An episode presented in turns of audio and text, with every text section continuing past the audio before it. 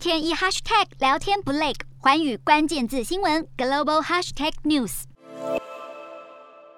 在饱受俄军战火的乌克兰第二大城哈尔科夫，乌克兰国安局人员全身震爆装备，直冲一户民宅而来，但目标却不是俄军的巢穴，要抓的却是自己人。面对质问，这名涉嫌违反反通敌法的民众频频道歉。乌克兰国安局人员表示，乌克兰民众如果在社群网站发表亲俄言论，甚至公开否认俄罗斯入侵乌克兰，都可能像这名男子一样被盯上。早在三月中，乌克兰总统泽伦斯基就火速签字生效乌克兰史上的第一部反通敌法。在哈尔科夫或是顿巴斯等乌东地区，不少居民是说俄语，更有许多人因而不反对俄罗斯的入侵。一方面，多位乌克兰地方首长指控，正是这些亲俄通敌者密报，让俄军得以对乌克兰的关键基础设施进行精准攻击，甚至是撤离难民的时间和地点全都遭到了泄露。当局还表示，未来要公开通敌者名单，以防乌军遭到背后捅刀。另一方面，乌克兰国安局已经立案了超过两百起通敌案件，罪名一旦成立，恐吃上最高十五年的牢饭，导致人员死亡，更可能遭到终身监禁。而泽伦斯基日前甚至公开点名两名的国安局将军涉嫌叛国，被拔除官阶。此外，包括与普丁好麻吉的富商梅维楚克所创立的反对平台“为了生活党”在内，基辅当局已经查禁了十一个亲俄政党。光是哈尔科夫就有快四百人涉嫌反通敌罪被拘捕接受调查，引发人权团体担忧，表示执法单位不但想抓谁就抓谁，还依法可以拘禁民众长达三十天，不需法院允许。甚至传出有乌克兰的执法人员对疑似通敌者动用私刑，警告乌克兰当局以亲俄的立场和言论对民众大扣帽子，可能让俄罗斯尊重下怀。呼吁在国家安全和言论自由之间取得平衡。